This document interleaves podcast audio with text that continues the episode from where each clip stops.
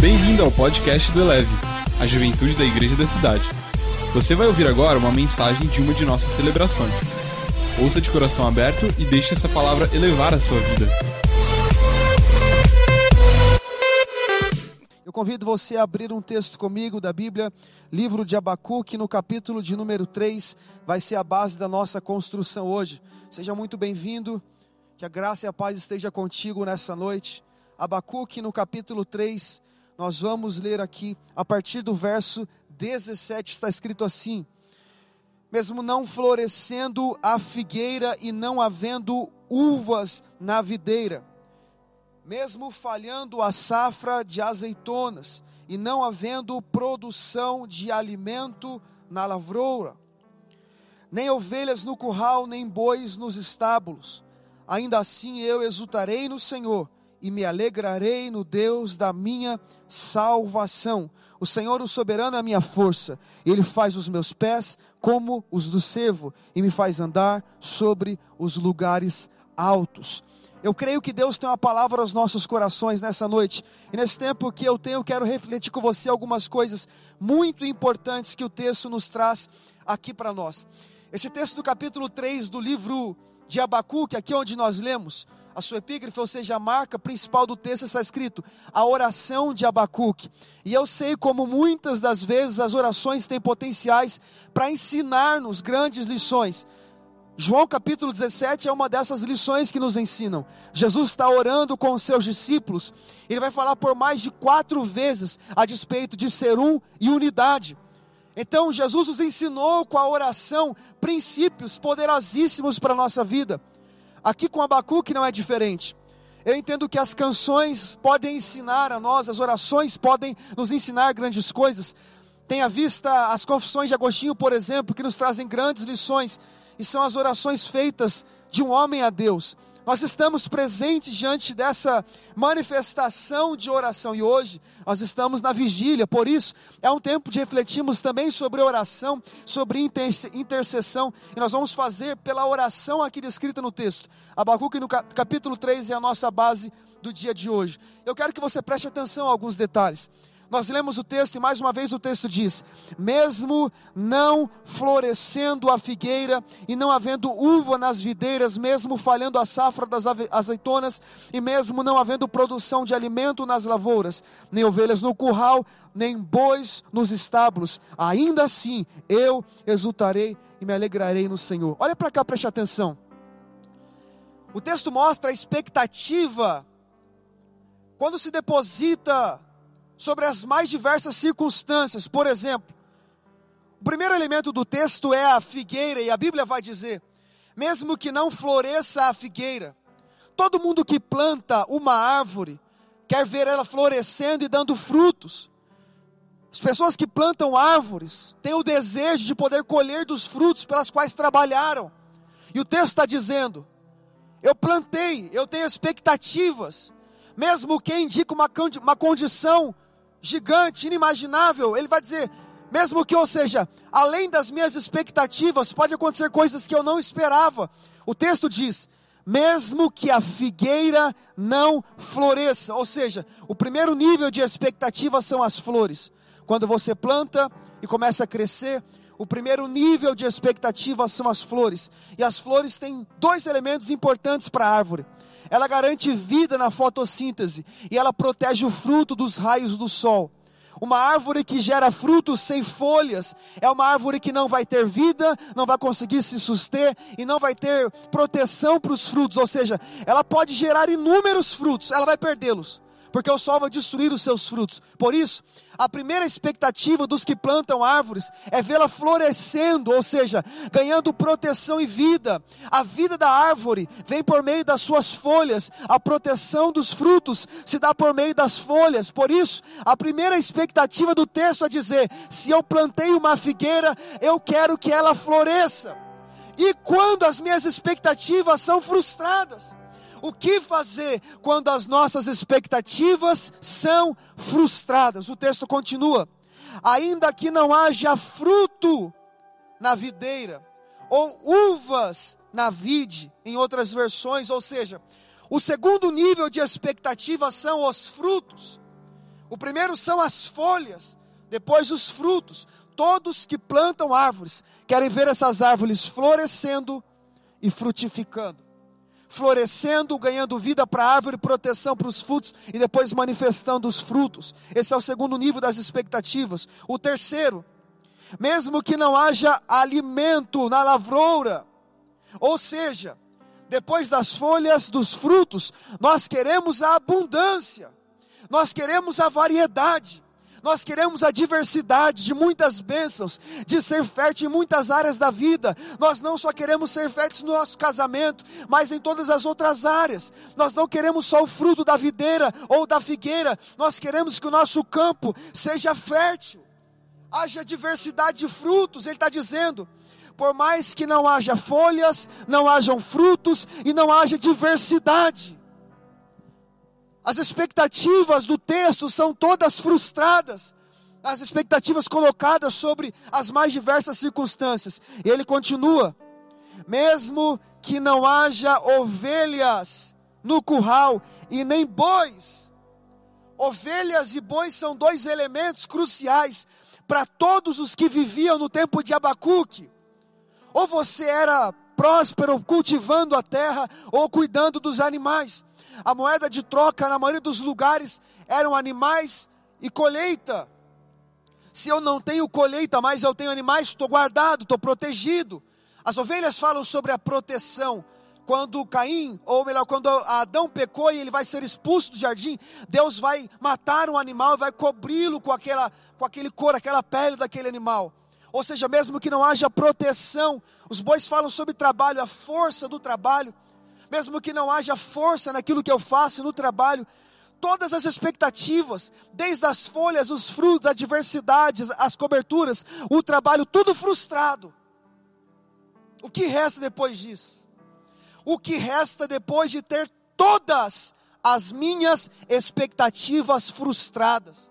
O que resta depois de tudo que eu possuo e tenho não gerar o retorno das expectativas que eu coloquei. Se eu planto, quero ver florescer. Se eu quero ver florescer, quero ver frutificar. Se eu quero ver frutificar, eu quero a diversidade de muitos frutos. Se eu tenho prosperidade no cultivo da terra, eu quero ser próspero no cultivo dos animais também. Mas tudo que a expectativa colocada em todos os elementos se frustraram. O que, que o texto vai dizer, verso 18? Preste atenção.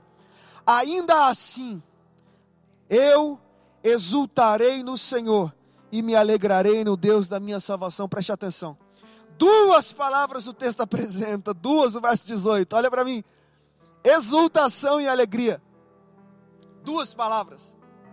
E eu começo a refletir e pensar: como pode alguém que teve todas as suas expectativas frustradas produzir alegria e exultação?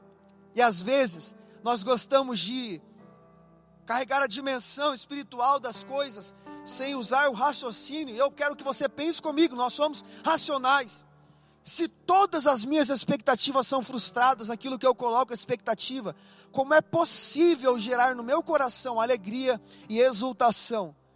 Essa palavra vai alcançar você na sua casa hoje, eu tenho certeza, e vai abençoar a sua vida, eu tenho certeza. Eu quero te entregar a chave do que Abacuque descobriu para conseguir destravar a sua vida e te fazer acessar níveis que até hoje você não experimentou e você viveu. Se você está comigo aí, coloca no chat aí amém, glória a Deus. Vai enviando o link para outras pessoas também para receber essa palavra. Preste atenção a alegria e exultação, segundo Abacuque, não vem pelas expectativas do que é natural. Oh glória!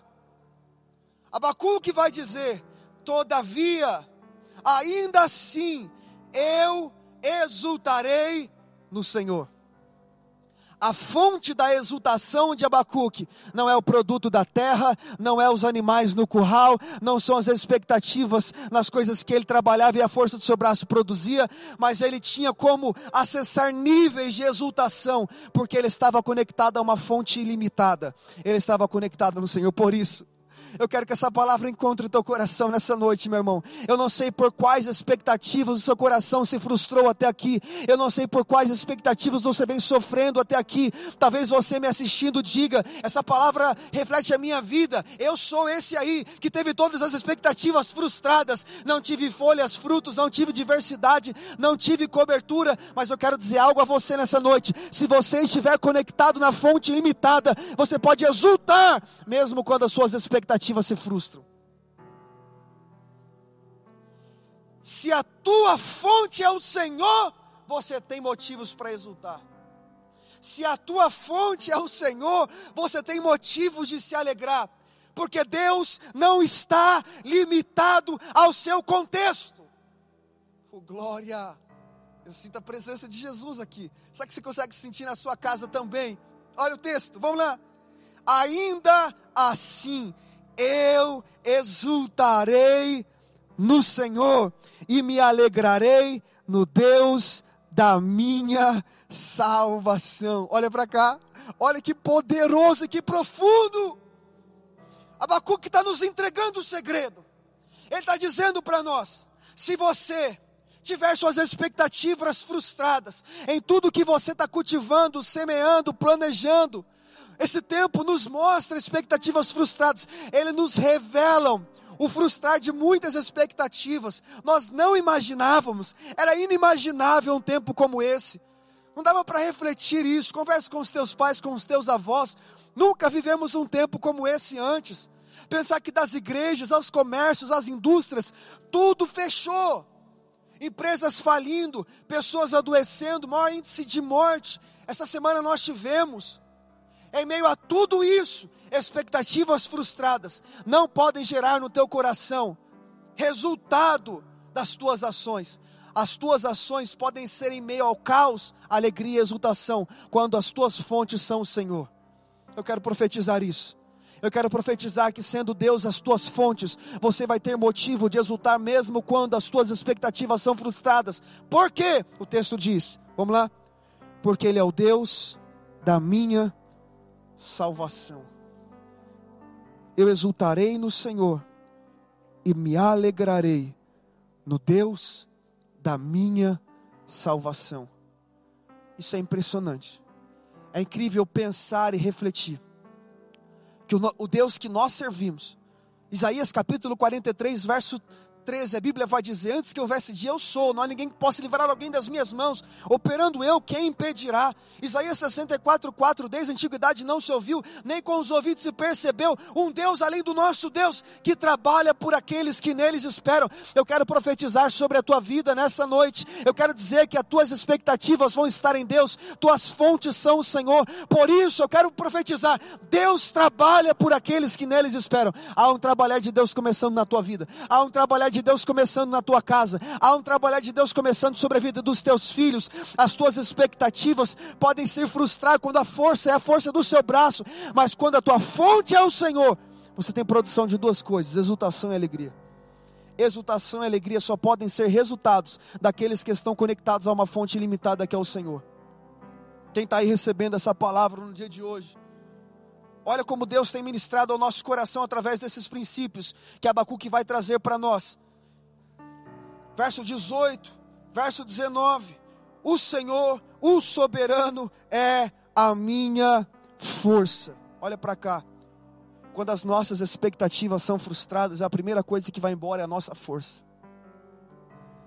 Quando as nossas expectativas são frustradas, a primeira coisa que vai embora é a nossa força, a nossa força de acreditar que amanhã pode ser diferente, a nossa força de levantar e seguir a um novo propósito, a nossa força de querer levantar a cabeça, sacudir a poeira e acreditar que Deus tem grandes coisas para nós. Mas o Abacuque vai dizer para nós, olha que profundidade Abacuque traz, ele vai dizer: o soberano, o Senhor, é Ele a minha força, ou seja, a força não é o que o meu braço produz, a força não é aquilo que eu lanço em terra com as minhas capacidades naturais. A força da minha vida não é o meu intelecto, o meu racional. A força que move a minha vida, que trabalha o meu coração, que me impulsiona, que me faz produzir, que me faz alcançar, que me faz conquistar, é o Senhor. E se Deus é a tua força, meu irmão, você está conectado a uma fonte ilimitada. E se você está conectado a uma fonte limitada, tuas expectativas podem até se frustrar, você continua crendo, tendo alegria, exultação, porque Deus é a tua força. Eu quero profetizar isso, eu quero profetizar. Eu quero liberar a palavra sobre a tua vida hoje. Preste atenção. A Bíblia diz, Salmo 37, 24: Ainda que o justo caia, não ficará prostrado, porque o Senhor o sustenta com a sua forte mão. Eu quero profetizar sobre a tua vida, a tua força é o Senhor. Tuas expectativas podem ter se frustrado nesses dias, mas se a tua força é o Senhor, você tem motivação para vencer, para romper, para quebrar todo tipo de obstáculo, ainda crendo que Deus tem o controle de todas as coisas. Que Deus é o que te salva, Ele é o Deus que me salva. Eu me alegrarei no Deus da minha salvação, a salvação que alcança a gente em tempos de adversidade, a salvação que alcança a gente em dias de expectativas frustradas. Essa salvação vem do Senhor, a nossa força é o Senhor, por isso nós temos razão de exultar, nós temos como se alegrar, mesmo quando nós temos expectativas frustradas. O Senhor, o soberano, é a minha força e Ele faz os meus pés como os do servo e me leva a lugares altos. Preste atenção aqui, preste atenção, isso aqui é muito poderoso. Olha o que a Bíblia vai dizer. Ele é o Deus que me enche de força, Ele é a minha força. Não só isso, Ele prepara os meus pés, Ele faz os meus pés, como os da do servo da corça. Olha que interessante. Ele não diz que ele faz os meus pés como o do leão, mas ele faz os meus pés como o da corça. Por quê? Porque ele sabe o lugar que ele vai me colocar. Aonde que Deus quer nos colocar? Ele faz os meus pés como da corça e me leva a lugares altos. Sabe quem reina em cima das montanhas? Não é o leão. O leão reina na floresta. Quem governa e detém o domínio em cima das montanhas é a corça, porque nenhum animal consegue deter a corça em cima das montanhas. A velocidade que a corça possui, ela, ela consegue fugir dos seus inimigos quando ela está em cima das montanhas. Eu quero profetizar isso e liberar essa palavra sobre a tua vida. Deus vai preparar os teus pés, porque Ele quer te levar a lugares altos. Deus não vai te colocar em lugares lugares altos antes de preparar os teus pés. Primeiro Deus prepara os teus pés, depois Deus te leva para os lugares altos. Mas eu creio e estou profetizando: Deus tem lugares altos para você, Deus tem lugares altos para tua casa, para tua família, e para esses lugares que Ele tem para você, Ele vai começar a preparar os teus pés.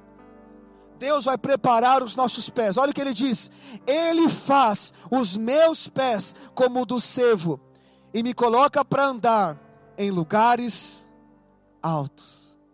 Eu não sei como foi tua vida até aqui, mas eu quero que você se prepare, porque Deus tem lugares altos para você. Existe um tempo de preparação do Senhor para nós.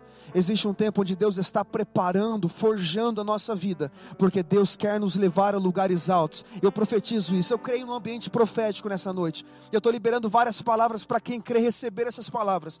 A igreja da cidade, a igreja no Brasil, vai ser levada a lugares altos. Não é à toa que nós estamos na colina. Nós já estamos em lugares altos. Eu quero profetizar dos lugares altos proféticos aqui. Deus vai mover tua casa também para lugares altos. Tua família, teus filhos, teus sonhos, teus projetos serão levados por Deus a lugares altos. Deus vai preparar teus pés, porque Ele tem lugares altos para você. Eu não sei por onde você andou até aqui, não sei quais expectativas teu coração gerou e não sei quais são as frustrações que você selecionou até aqui. Uma coisa eu sei se Deus é a tua fonte, você está munido de força. Se Deus é a tua fonte, você está munido de alegria e de exultação. Olha, as coisas podem não estar legais à tua volta, mas você vai ter paz. A paz que excede todo entendimento. A paz que guarda a nossa mente, o nosso coração. A paz que Paulo escreve à igreja dizendo: A paz de Deus, que excede a todo entendimento, guardará a vossa mente, o vosso coração em Cristo. Essa paz nos alcança mesmo em tempos de adversidade. Essa paz cerca nossas vidas e protege a nossa mente e o nosso coração, meu irmão. Eu creio em um Deus que quer mover nossos pés a lugares altos. Eu creio que Deus quer preparar uma geração para colocar em lugares altos, lugares de governo, lugares onde nós vamos exercer influência lugar onde seremos por Deus colocados. É Deus quem prepara os pés e é Deus quem coloca. Você não vai precisar usar a força do teu braço. Deus vai preparar os teus pés e Deus vai colocar você sobre lugares altos. E eu quero orar com você nessa noite. Se você recebeu essa palavra, eu quero que você acredite nela, coloque fé nela hoje mesmo Guarde ela no teu coração. A tua fonte é o Senhor. Por isso você está munido de força. Você tem motivos para exultar, você tem motivos para se alegrar, mesmo quando as tuas expectativas são frustradas. A tua fonte é o Senhor. Eu quero orar por você hoje. Você pode fechar os seus olhos comigo, nós vamos orar a Deus nessa hora e vamos clamar ao Senhor diante dessa palavra que Deus ministrou ao nosso coração. Espírito de Deus, eu quero clamar agora por cada vida, Senhor. Por cada pessoa que me escuta nesse momento na sua casa, Deus, eu creio na tua palavra. Eu sei que a tua palavra é verdade para os nossos corações e ela não volta vazia, Senhor. Por isso eu te peço, esse coração que foi alcançado por essa palavra nessa noite, recebeu essa palavra, Senhor. Tu és a fonte da nossa força, Tu és a fonte da nossa exultação, Tu és a fonte da nossa alegria. A nossa exultação não está no trabalhar dos nossos braços. Uns confiam em carros, outros em cavalos, mas nós fazemos menção do nome poderoso do Senhor. Nós somos da geração que faz menção do Teu nome, Senhor, não pela força dos nossos braços, não pela força da nossa capacidade intelectual, mas porque o Senhor é a nossa fonte. Nós temos capacidade de exultar e nos alegrar no Senhor, porque o Senhor é a nossa fonte, nós temos força para acordar todos os dias, porque o Senhor é a nossa fonte, nós conseguimos crer que mesmo em meio a adversidades, o Senhor continua cuidando de nós. Se o Senhor é a nossa fonte, nós temos força para todos os dias levantarmos a nossa cama na expectativa que o Senhor é o Deus que nos produz lugares altos, que prepara os nossos pés, que nos leva aos lugares altos. Eu profetizo, Senhor. Pessoas estão sendo preparadas nesse tempo.